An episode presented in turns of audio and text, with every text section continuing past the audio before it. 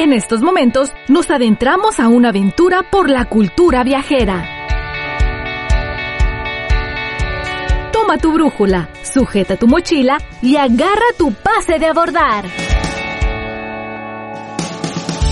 Favor de prestar atención y tener a la mano su pase de abordar. Iniciamos nuestro viaje.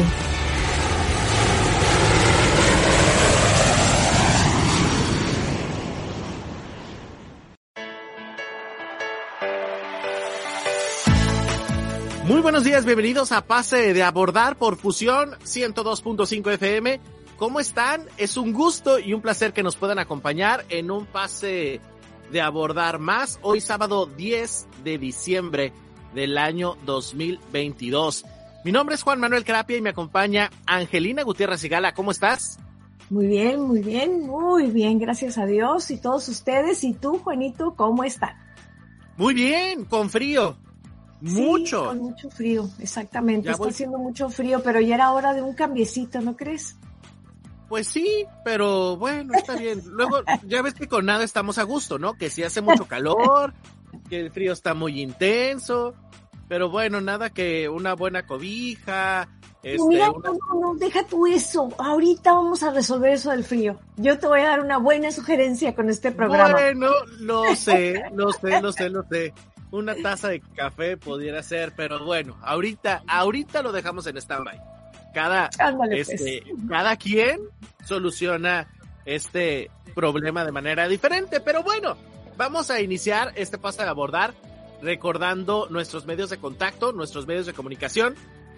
Nos escuchan en la radio a través del 102.5 FM, Tijuana, San Diego, Rosarito, Tecate, el sur de Los Ángeles, en el www.imer.mx diagonal fusión. Ahí nos pueden escuchar en línea prácticamente en todo el mundo. Qué susto. Sí, en todo el mundo. ¿Vale? Conectados a internet. Y bueno, están los podcasts que también nos pueden escuchar en todo el mundo, pero la diferencia es que le puedes pausar, que si vas al baño le pausas, regresas, que si vas manejando y llegas al lugar le vuelves a pausar, te subes a tu auto nuevamente, le das play y así de fácil y sencillo. ¿En dónde estamos? iBox, Spotify, Deezer, YouTube, Apple Podcast y Google Podcast, ¿vale? Son nuestros, este, nuestros medios de podcast. Ahí estamos en todas estas plataformas. También estamos en Facebook. Ahí nos encuentras como pase de abordar oficial. Y también estamos en YouTube. Ahí está nuestro canal de YouTube.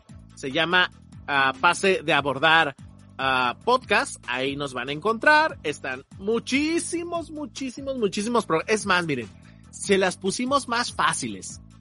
Este mes hablamos de cuestiones navideñas por diciembre, ¿no? Entonces les hacemos un playlist que dice Navidad. Que si hablamos de la ruta del café, todos los destinos en donde se produce café, pues les hacemos un playlist de la ruta del café. Y así nos vamos. Porque si llega un momento en el cual ustedes pues se van a cansar de buscarle, pues les facilitamos esta, eh, esta búsqueda aquí en Pase de Abordar, para que nos encuentren más fácil, ¿vale? Pero bueno, vamos a entrar en acción y en terrenos decembrinos, porque ¿a poco? Fíjate que, que cuando yo salgo muy temprano para venirme aquí a cabina a trabajar, siempre respiro y digo, ay, ya es diciembre. ¿Por qué? ¿Quién sabe? Pero huele a diciembre. Entonces ahorita ya la atmósfera ya es decembrina. Así es. Ya muchas casas huelen a pinos, están adornados, hay muchas casas con luces y la verdad es que se pone el ambiente bastante bueno. Pero lo que también se pone bueno en las navidades es la comedera. El pipirín. El pipirín. y después de que probamos el plato fuerte, que dicho sea de paso es muy variado, muy variado, porque hay quienes cenan tamales, hay quienes cenan pozole, hay quienes cenan pavo y hay quienes cenan un buen de cosas, ¿no? Pero regularmente lo que no puede faltar en una cena de Navidad es el postre. Y ese es el tema de esta mañana. Los postres navideños. Mi querida Angelina, yo sé que es así, mira, muy minuciosa en los postres. Yo no, yo no. Si me van a invitar a cenar, yo le entro con singular alegría a los postres. Angelina se cuida más. Yo no. Sí, lo que pasa es que con eso te quitas el frío. Eso es lo que yo quería decir al inicio, que decías que estaba haciendo mucho frío, pues la mejor forma de quitárselo es comiéndose un postre. Correcto. Bueno, pues entonces aumentemos las calorías y empecemos a hablar de los postres.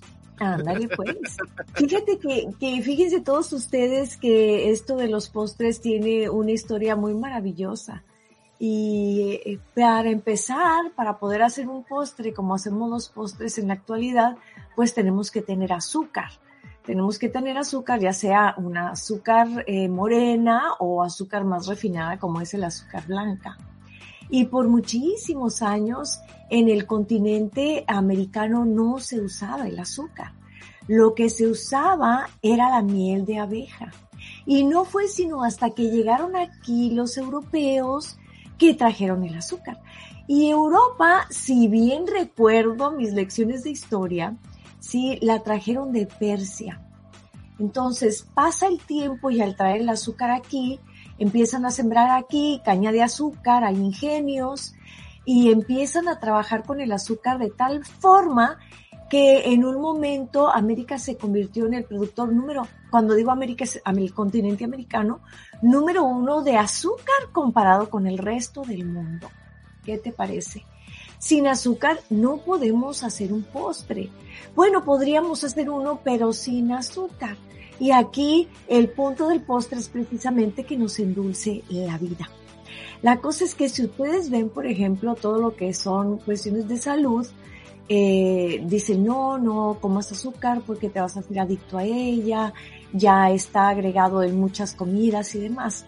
Pero el día de hoy, de todos modos, yo los, los invito a todos a que viajen por todo el mundo con nosotros, viendo la delicia y la maravilla de lo que son los postres.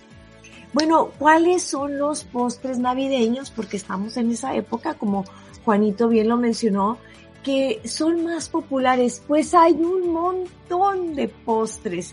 Y hablar de uno específicamente de cada país, pues se puede hablar del origen, pero la realidad es que ahora los postres corren por todo el planeta. si lo hicieron en Italia originalmente, ya lo puedes encontrar en México, en Brasil, en Argentina, en China, no importa. Pero bueno, ¿cuáles son los postres navideños más populares del mundo? ¿Qué se come en cada país para endulzarnos la vida? Pues vamos a empezar por Italia. Italia son buenos cocineros, si a ustedes les gusta la pasta, la comida mediterránea, pues ellos comen el famosísimo panetone. El panetone es un pan de frutas que se mm. es popular y conocido desde el siglo XVIII. Fíjense nada más, Pietro Berry ya escribía acerca del panetone en el siglo XVIII. Claro que conforme ha pasado el tiempo hay versiones diferentes de panetone, pero eh, tiene fruta seca ya confitada en el pan. Es más, lo pueden ustedes comprar en tiendas, X tienda ya hecho en una cajita y te puede durar muchísimo tiempo, el tiempo del invierno, para que tú puedas degustar un delicioso pedazo de panetone con tu café. Ok, oye mi querida Angelina, ¿ese es el que venden regularmente en los supermercados en Estados Unidos? Sí. En los, no nada más en los, en los mercados, en las tiendas de ropa lo puedes encontrar. Sí, claro, también. nombres, porque por ejemplo, la gente de, de Tijuana eh, cruza mucho la frontera para ir a Estados Unidos a estas tiendas que tienen mercancía muy buena, pero son de rebaja y ahí también los puedes encontrar. Y hasta más bonitos y más deliciosos. Órale, no sabía que venían por allá. Y más baratos. Y te los puedes encontrar con moño para regalar si quieres eh, tener eh, un detalle con alguien y lleva su panetone.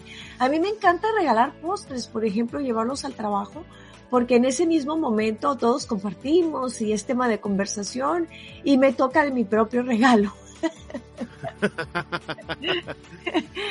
y fíjense que hablando de eso, el jueves tuvimos una reunión de mujeres, es un grupo que tenemos que es un grupo muy conocido en Tijuana que hace pues labor social y una de las compañeras como obsequio de Navidad llevó un pastel. Entonces estaba el pastel tan hermoso, ya habíamos ordenado la comida, pero éramos nueve personas. Entonces, bueno, se tardan un poco más en funcionar toda la comida de nueve personas. Y una de ellas dijo, ¿por qué no comenzamos con el postre? Secundé la moción y dije, yo estoy de acuerdo con eso. Todas estuvieron de acuerdo y comenzamos por el súper delicioso postre.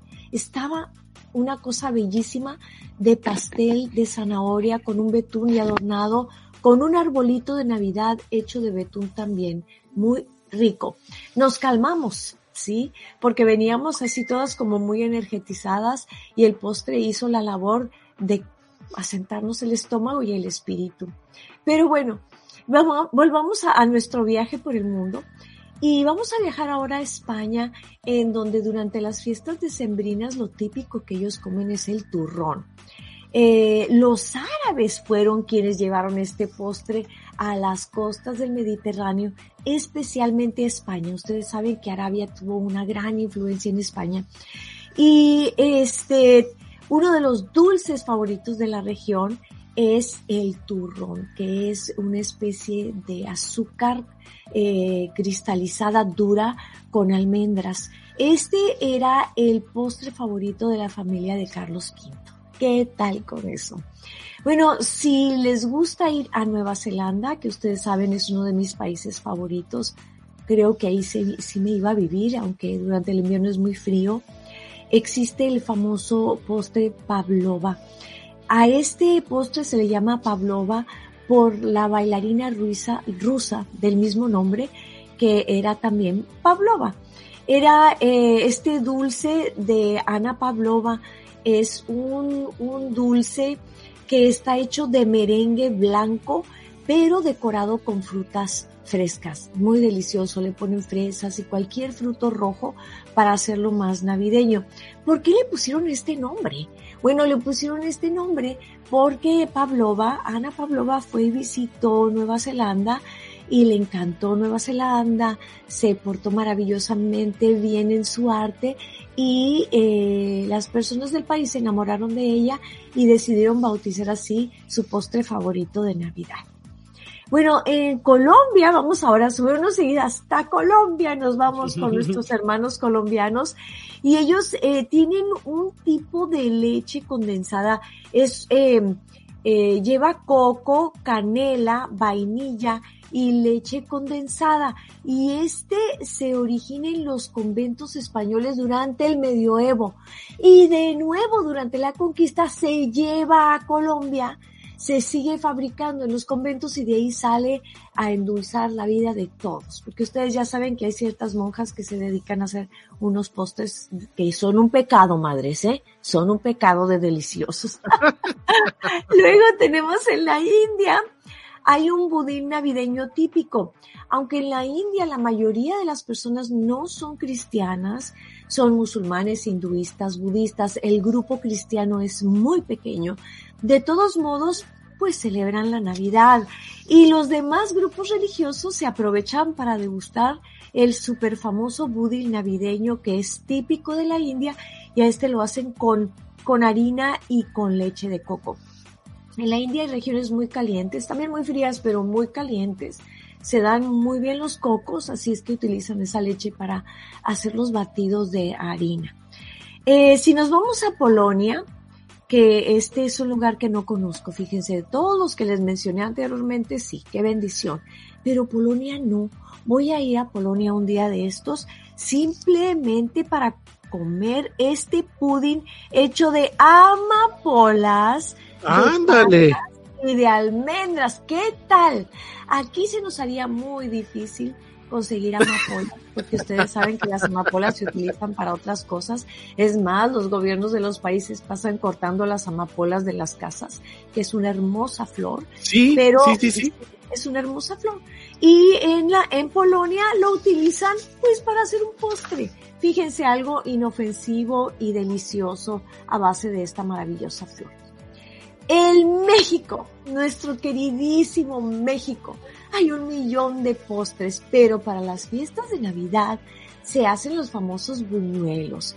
Esta es Ah, una masa que se prepara, uh, qué rico, frita, pero la preparas con agua, con el- eh, leche, con huevo, levadura, y luego las fríes y quedan muy, muy crujientes. Algunas personas cuando las sacan las espolvorean con azúcar y canela, otras con azúcar glass y con canela, y algunas otras personas preparan un jarabe caliente que te lo ponen en un plato hondo y ahí quiebras tú el buñuelo y te lo comes. Mi mamá hacía los buñuelos más deliciosos del universo. Qué rico. Yo creo que yo jamás voy a poder cocinar como ella tenía el mejor sazón. Sabía mucho, mucho de cocina, pero es mucho trabajo. Entonces yo era su catadora oficial, aprendí a hacer las cosas, pero realmente no me apetece sentarme a hacer esas horas y horas de trabajo. Aunque les oye. quiero comentar que en México, cuando las mujeres cocinan en grupo para una gran familia es muy divertido. Una mujer Sí, hace claro. una cosa, mujer hace otra, y luego se toman sus traguitos, un tequila, un vinito, así es que la comida queda súper deliciosa, la casa se calienta, se quita el frío y además empieza realmente ahí la reunión familiar. Los hombres, claro que también cocinan, ¿verdad? Y entonces se unen, por supuesto, a la gran celebración y la cocina otra vez pasa a ser el cuarto más importante de la casa. Es correcto. Oye, Angelina, ahorita que mencionas que tu mamá hacía buñuelos, ¿hacía desde la masa? Sí, Con... de. Es que Así yo hago un poco de trampa. Yo hago buñuelos, pero ya compro las, digamos, especie de tortillas y ya Ajá. nada más las frío y preparo el jarabe y o el azúcar con canela. No, Pero, no, no, mi pero mamá hago un poco todo de de cero. trampa. Yo también sé Ay, hacer todo de cero, pero y, ¿verdad? Se requiere de bastante trabajo. Bueno, si nos vamos de nuevo de viaje, ahora nos vamos a Suiza, en Lec, en Lebkuchen, ¿sí? El Lebkuchen es similar a las galletas de jengibre, con frutos y cosas así. Esta receta está registrada desde 1927 y es un tipo de, de galleta dura que es muy rica. Considero que Suiza, además, no solamente para la época navideña, tiene deliciosísimos postres durante todo el año. Fíjense, me tocó eh, estar en Suiza, fui a una boda de una sobrina mía y nos quedamos en un hotel cerca de la casa del futuro esposo de mi sobrina y el señor de la casa, como hacía mucho frío, hacía pasteles de manzana, de frutas, etcétera, y los metía al horno en este horno especial que conserva el calor. Así es que cuando ya estaban listos los pasteles y se apagaba el horno, es como una especie de roca, de una piedra especial que tienen en, en Suiza para cocinar. Y entonces ponían los pasteles sobre esa roca que seguía un poco calientita y te comías el pastel más alguna bebida de chocolate o de café o de té y el pastel, Dios santísimo, qué delicia. Ay, no, sí, no saben. Luego también tenemos el, el pan de Pascua que eh, se utiliza mucho en Chile y el risa alamande en Dinamarca, que son países muy fríos. Aquí realmente el risa alamandre sería el arroz con leche, que lo acompañan con almendras y con cerezas en jarabe. De esas cerezas también las hacen a veces ellos en sus cocinas. No crean que las compran de esas marrachino y eso no. Las preparan y esas son las que te ponen en el postre. Sí, que sería un arroz con leche. Ellos hacen el almíbar. Exactamente, en el almíbar. Existe otro en Francia que también es muy popular en México, pero es originario de Francia que se llama Bouche de Noël, que es el tronco de árbol, que es un pastel de chocolate. Adentro le ponen una crema batida blanca, lo envuelven como un tronco y luego le ponen más betún de chocolate. Para alegría, beneplácito y dicha de nuestras papilas gustativas. Oye, mi querida Angelina, fíjate que en Canadá hacen una galleta muy particular. No sé si traes el dato. A ver, platícame, platícame, ¿no? Tú dime. Estas son llamadas galletas heladas y son pequeñas galletitas que se realizan a base de chocolates, cacao y azúcar. Tienen una consistencia final muy similar a las galletas de chocolate con relleno blanco, para no decir la marca. La que separas, este, le quitas la cremita y luego la sumerges en esa mera. En esa, esa que están pensando, a esa. Sí, deben ser. Eh, la única diferencia, pues, es que no tienen relleno y deben ser servidas frías. Idóneas para acompañarlas ay, con un chocolatito caliente, este, algún jarabe, alguna espuma dulce, bueno, depende el gusto de, de la persona. Pero qué rico. Exactamente. Una galleta fría. Es una super delicia, ya lo sé. Pues, ¿y le seguimos? Sí, adelante. ¿Y qué te parece si ahora volamos a Hungría? Y en Hungría tenemos el beigli, le llaman beigli de Hungría, y ese es un rollo relleno de eh, lo que se conoce como papi seed. Dame la, la traducción, eh, Juanito. Papi seed, que también es delicioso, creo que es de amapola. Sí, el papi creo que son semillas de amapola. Eh, en Estados Unidos venden muffins que tienen en la parte de arriba semillitas de amapola o la misma harina, que son mis favoritos, son súper deliciosos. Luego tenemos el pepper caro, kakor en Suecia, en Suecia, perdón, que también es una galleta de jengibre. Y en las Filipinas, claro que tenemos que tener arroz dulce. Entonces tenemos también el famoso arroz con leche. Bélgica y Holanda tienen las famosas peculas, que son galletas de jengibre con motivos navideños y son muy ricas también. En Alemania también tenemos el pan relleno de frutas, pero este pan tiene como muy poca harina y tiene muchas, muchas frutas.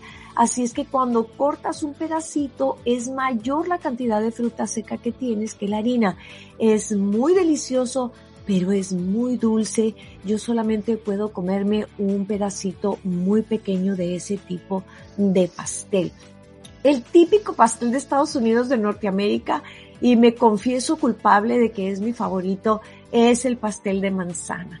Si ustedes viven cerca de la frontera con San Diego, California, o en San Diego, California, te puedes ir a comer un delicioso pastel de manzana en un pueblo que se llama Julian. Te lo venden calientito, con una bola de nieve, con chocolate. Y en invierno, ahorita está haciendo mucho frío en Julian, un friazo se hacen líneas largas para comerte un pedacito de pastel. Así es que mi sugerencia es que te compres todo el pastel y lo que sobre te lo llevas a tu casa. Además, Julian es un pueblo muy pintoresco. Tiene muchas tienditas de recuerdos, adornos de Navidad y es un ambiente lindo. Si te apetece comer algo más, pues también hay restaurantes a los que tú puedes ir. Entonces, bueno, Vámonos ahora a Irlanda, también país favorito de aquí, su más, eh, pues digamos, humilde servidora, y es lo que se conoce como el pudding, plum pudding. Plum es eh, ciruela, que es un pudding de ciruela, le ponen fruta de naranja, limón, también frutos secos, brandy, un poquillo de cerveza negra y se pasan la receta de generación en generación. ¡Ay, secreto total! Si ustedes la buscan en internet, bueno, pues les van a dar una X receta. Pero si ustedes van a Irlanda y se comen un, pedacito de ese pudín, van a querer regresar. ¿Sí? Como yo, me fascinan la comida en Irlanda.